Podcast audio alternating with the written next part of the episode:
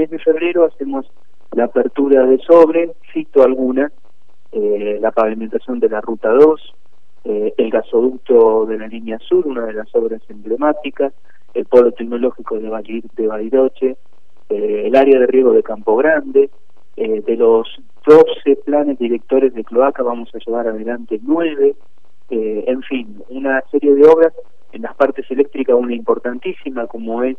la línea de alta tensión con sus estaciones transformadoras desde Chueles, Solito y Conesa,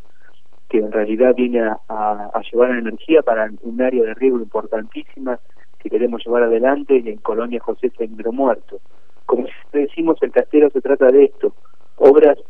de desarrollo